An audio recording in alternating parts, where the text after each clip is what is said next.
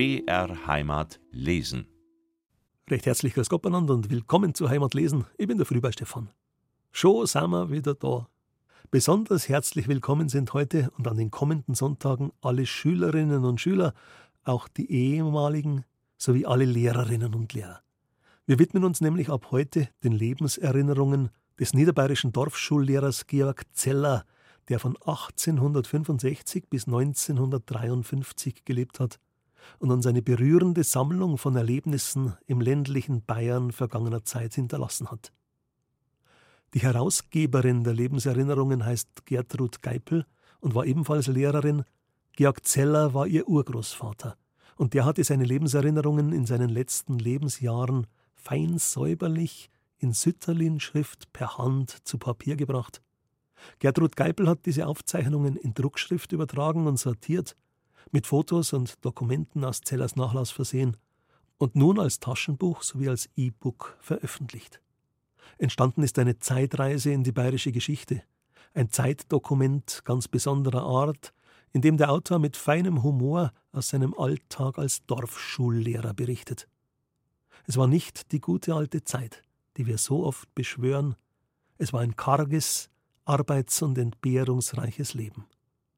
Es liest Christian Jungwirth und ich wünsche Ihnen eine vergnügliche und lehrreiche Radiostunde. Die Frau mit den warmen Händen. Geboren bin ich in Geiselhöring bei Straubing, Bezirksamt Malersdorf, Niederbayern, am 1. Januar 1866 nach Mitternacht. Nach Gutheißen des Vaters wurde die Geburt auf 11.30 Uhr vor Mitternacht des 31. Dezember 1865 in das pfarramtliche Geburtsregister eingetragen, wodurch ich nach einer halben Stunde schon um einen Jahrgang voraus war. Ich revanchierte mich aber für diesen Betrug um ein Jahr dadurch, dass ich erst 1868 so richtig hosenrein wurde. Die Kinderkrankheiten überstand ich gut, auch den Scharlach. Den Keuchhusten bekam ich erst als Hilfslehrer in Maria Posching, als ich einem damit behafteten ABC-Schützen die Zunge zurechtrichtete und er mich überraschend anhustete. Da meine Großmutter väterlicherseits noch lebte, die, wie man sich ausdrückte, mit der Jahrzahl lief, 1800 geboren, 1809 ein Gefecht zwischen Franzosen und Österreichern außerhalb Geiselhöring und Greising erlebte und Napoleon I. sah, hatten wir Kinder zwei Mütter, die Großmutter und die Leni-Mutter, Letztere natürlich meine leibliche gute Mutter Helene, geborene Peisel, geboren 1840 in Geiselhöring als Bäckermeisterstochter, gestorben 1918 in München. Zu ihr sollten wir Kinderaufgebot des Vaters Sie sagen und ihr zum Namenstag gratulieren. Aber in meiner damaligen Charakterstärke oder gemeinhin Bockbeinigkeit brachte ich das nicht über mich und musste deshalb in solchen Fällen manchmal nach der Schule unter dem Tisch sitzen, wo ich dann stets mit meinem Tischgenossen, dem braven Hunde Lion, in aller Gemütsruhe bis zehn oder elf Uhr abends mich gemütlich dem Schlafe überließ, bis der Vater von seinem geschäftlichen Wirtshausbesuch nach Hause kam und ich dann zu Bette schlich. Die Mutter verlangte in ihrer Gleichgültigkeit keine dieser Formalitäten. Sie hatte es nicht leicht mit ihren 23 Kindern, von denen nur sechs am Leben blieben. Alljährlich kam die Frau mit den warmen Händen, die Hebamme Frau Killinger, mit ihrem zierlichen Körbchen, aus dem meiner Meinung nach eine Bratwurstspritze, ein Kistier herausragte, und dann wurde uns Geschwistern von der Großmutter Pfeifen, Singen und Lärmen untersagt, worauf wir uns alsbald verzogen. Die Leni-Mutter das elterliche Anwesen bestand aus dem Wohnhaus mit Bäckerei, 42 Tagwerk Grund, zwei Pferden, Kindern und einem zweiten Haus mit Garten und Scheune. In diesem zweiten Haus wohnten zwei Familien, alte Leute, welche mir von feurigen Männern und armen Seelen erzählten, die sie als Sumpflichter gesehen hatten, was meine Großmutter bestätigte. Letztere verwaltete das Barvermögen und spuckte vereinnahmtes Geld an, um es vor verderblichem Geistereinfluss zu sichern. Jede Nacht um zwei Uhr musste die Leni-Mutter in der Backstube den Teig für die Semmeln abwiegen und noch nachts dem Vater, dem Bäckergehilfen und meinem älteren Bruder Josef zuwerfen, welche daraus die Semmeln schliffen. Beim Brezenbacken an Samstagen war auch ich zu unterst dabei. Der Vater hatte der Mutter einen hohen, gepolsterten Sitz zurechtgerichtet, damit sie von der vor ihr liegenden Teigmasse bequem die Teigstückchen abreißen konnte und es kam dann hie und da vor, dass sie allmählich einschlief und die Semmelanteile bald zu groß, bald zu klein wurden, worauf entweder der Bruder oder ich auf ihren Rücken ein Teigbarzel warfen, um sie vermeintlich zu wecken. Auf die zurechtweisende Frage des Vaters war es nie einer gewesen. Die Mutter hatte für die Familie und die Hilfskräfte Bäckergehilfen, Knecht, Dirn, Hausmagd zu kochen und gemeinsam mit der Großmutter im Brotladen die Kundschaft zu bedienen. Wir belieferten auch den Brotladen im Rathaus. Zur Buchführung wurden zwei Handbreite, einen halben Meter lange Brettlein benützt, in welche für jeden Gulden, später für jede Mark eine Glack eingefeilt und monatlich mit Zahlung seitens des Abnehmers beglichen wurde. Der Bäckergeselle Isidor aus Furt im Walde, Feldzugssoldat von 1870-71, schnupfte wie damals jeder Weidler Schmalzler-Tabak, den ich zu holen hatte, dabei mitschnupfte und aus seine abgelegten Zigarrenstümperl rauchte. Mit Schulkameraden rauchte ich allerdings lieber Zigarren, das Stück zu zwei Pfennig. Isidor war ein Vogelfreund und hielt mehrere Vogelarten hinter einem geräumigen Drahtgitter, für die er stets Mehlwürmer züchtete.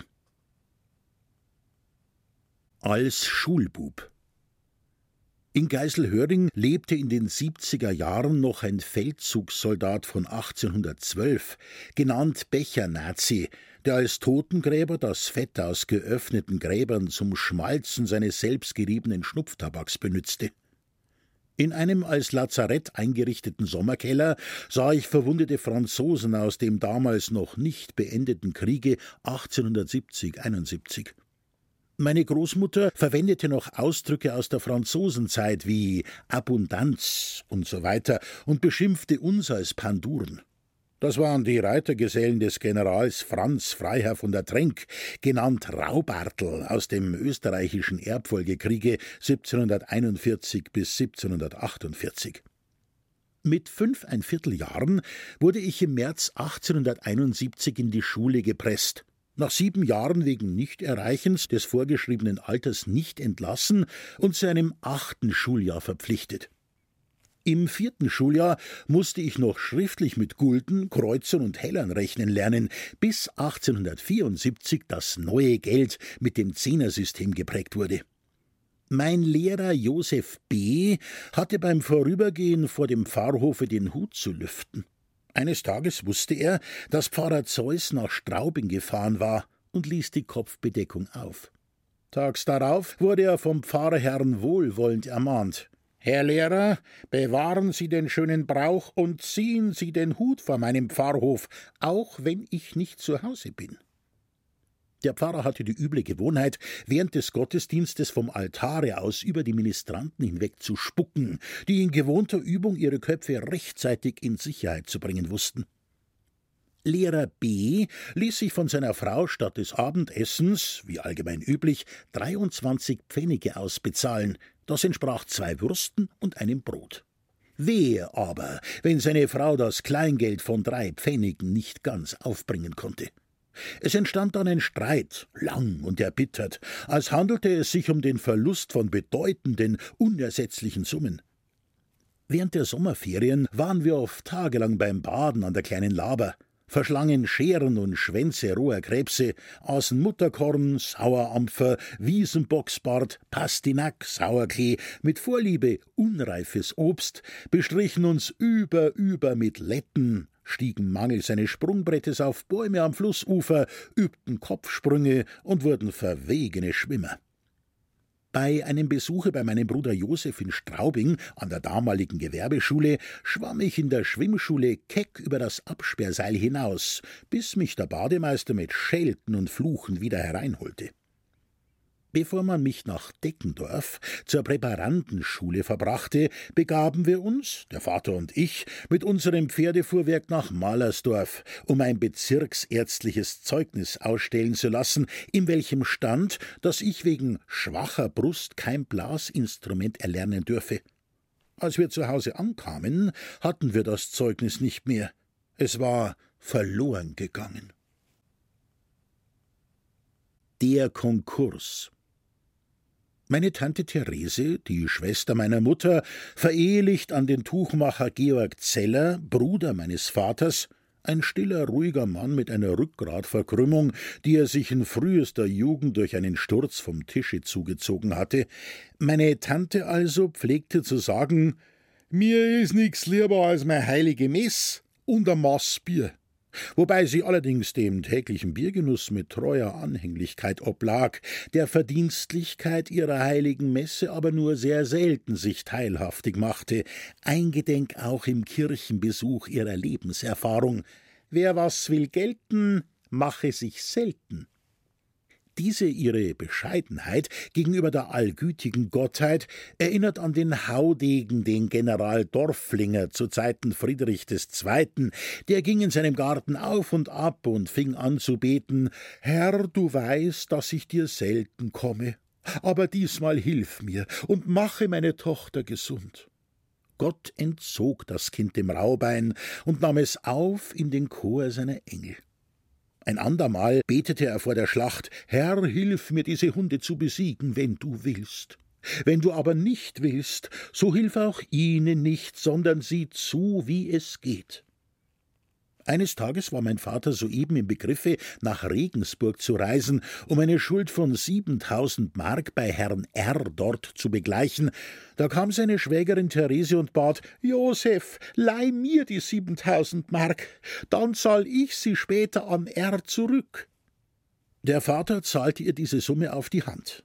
Und da er Bürgschaft hierfür leistete und das tuchmachersche Anwesen trotzdem samt Grund und Boden in Konkurs geriet, musste er diesen Betrag zu siebentausend Mark zum zweiten Male bezahlen, was zum Ruin seines Besitzes führte. Ohne nennenswerten Restbestand nach dem Verkaufe seines Anwesens zog er nach Regensburg zu seinem Bruder, einem Metzgermeister, und erhielt eine Anstellung als Fabrikwächter, wo er nachts stündlich vier Kontrolluhren an verschiedenen Plätzen der ausgedehnten Fabrikanlage aufzuziehen hatte. Während meiner Ferien versah ich zu seiner Ablösung diesen Dienst. Als Beleuchtung stand ihm eine rauchende Petroleumlampe zur Verfügung, bei deren Lichtschein er fleißig las. Wohl als Folge zog er sich eine Kehlkopftuberkulose zu und starb 1886 im Alter von 56 Jahren. Als Schulpraktikant bei der damaligen Musterung zur militärischen Aushebung wurde ich zwar als tauglich zur Infanterie befunden, aber als überzählig zur Ersatzreserve überwiesen und nicht einberufen, weil ich bei der Verlosung die Nummer 120 zog und wegen Raumbeschränkung nur 80 Mann aufgenommen werden konnten. Daher die zwei Millionen Reservisten, die Ludendorff schon vor Ausbruch des Ersten Weltkrieges anforderte. Nach Absolvierung des Lehrerseminars in Straubing im Jahre 1885 musste ich ein Jahr in Straßkirchen bei Straubing bei Lehrer Josef A. praktizieren, welcher hochgradig asthmaleidend war, keinen Unterricht mehr erteilte und sich stets Schulpraktikanten hielt. Außerdem war auch ein Hilfslehrer in Straßkirchen angestellt. Ich hatte zudem den Mesnerdienst zu versehen. In der Familie A hielt ich Predigten aus der Predigtsammlung von Abraham a Sancta Clara und brachte eines Abends zu vorgerückter Stunde in der Bierseligkeit den Kopf durch die Gitterstäbe meines Zimmerfensters, aber nicht mehr zurück.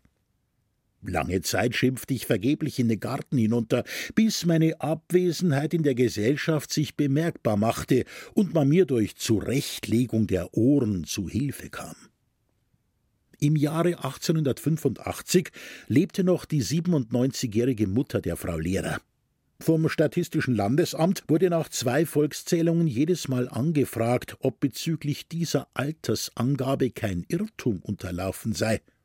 Ich zündete ihr manchmal nach der Schule das Wachsstöckel an, gab ihr Minzenzettel, worauf sie dann anfing, den Rosenkranz zu beten.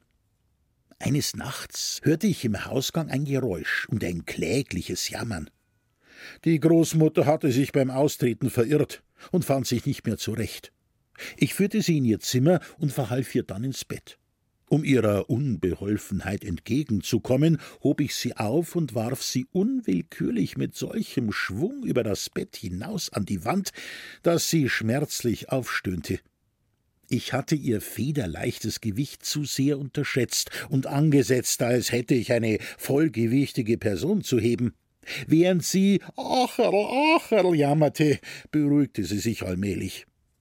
Nach zwei Jahren starb sie, und ich beeilte mich von Maria Posching aus, noch rechtzeitig zu ihrer Beerdigung zu kommen.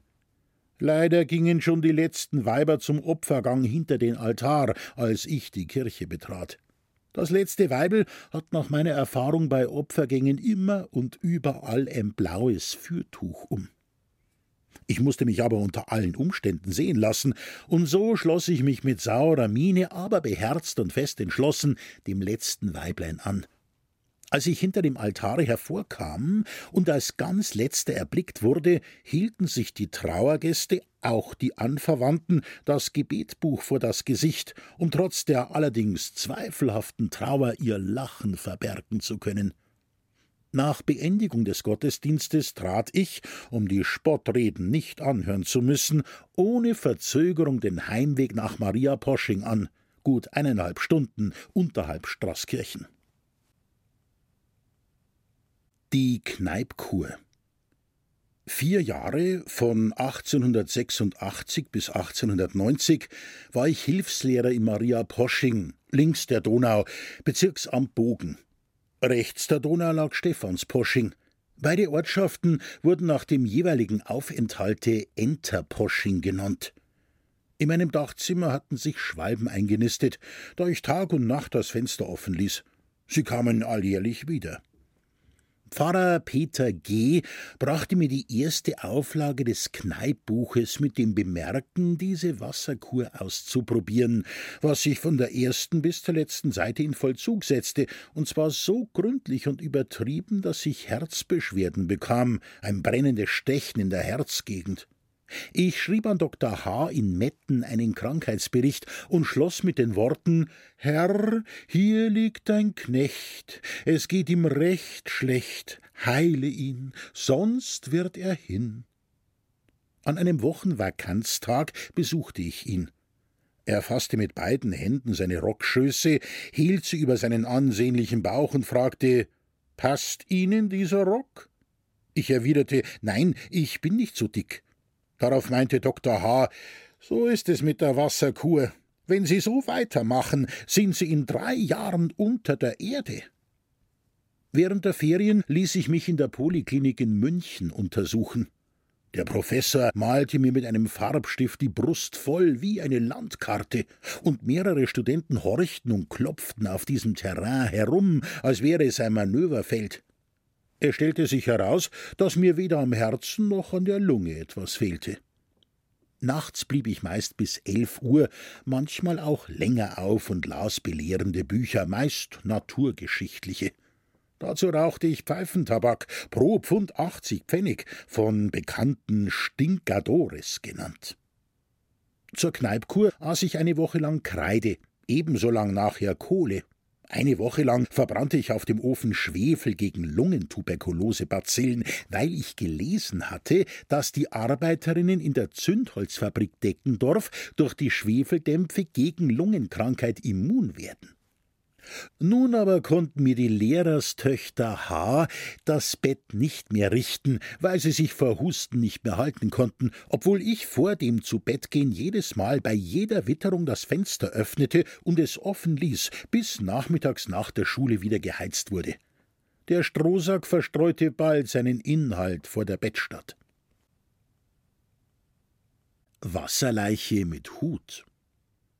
Zuweilen ging ich barfuß im Schnee, den Bart behangen mit Eiszapfen, fuhr Leute mit dem Kahne über die Donau herüber, wenn der Ferg trotz längeren Rufens überfahren bei Nacht nicht mehr aus dem Bette wollte. In Wischelburg, einst eine römische Ansiedlung oberhalb Maria Posching, stand mir vom dortigen Fischer eine Zille zur Verfügung, wenn ich von häufigen Besuchen in Straßkirchen nachts nach Hause wollte. Bei dichtem Nebel oder undurchdringlicher Finsternis kam es vor, dass ich links oder rechts aus dem Boot fiel, in der Meinung, am Ufer schon Fuß fassen zu können. Das Fahrzeug ließ sich vorsichtigerweise nicht aus den Händen.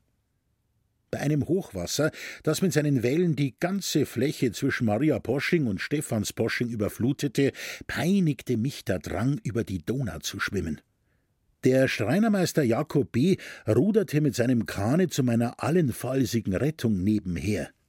Inmitten des reißenden Stromes tauchte ich und kam so lange nicht mehr herauf, dass Jakob B. mich ertrunken glaubte. Endlich erschien ich wieder, weit abgetrieben mit einer Handvoll Sand aus dem Grunde des tiefen Gewässers. Aber die Brust schmerzte mir durch den lange angehaltenen Atem, als wollte sie bersten. Oberhalb der Ortschaft waren drei Sparren in die Donau hineingebaut, um das Ufer vor Beschädigung bei Hochwasser zu schützen. Am oberen Damm war zuäußerst ein Wirbel, in welchem, wie man mir erzählte, ein Wirtsknecht samt zwei Pferden ertrank, die er zur Schwemme ritt. Eines Abends nach dem Gebetläuten begab ich mich samt Kleidung oberhalb des Wirbels ins Wasser, schwamm dem Wirbel zu und mit einem kräftigen Ruck darüber weg. Ich verspürte einen starken Sog, aber ein Hinunterdrehen gelang dem wirbelnden Wasserschwall nicht.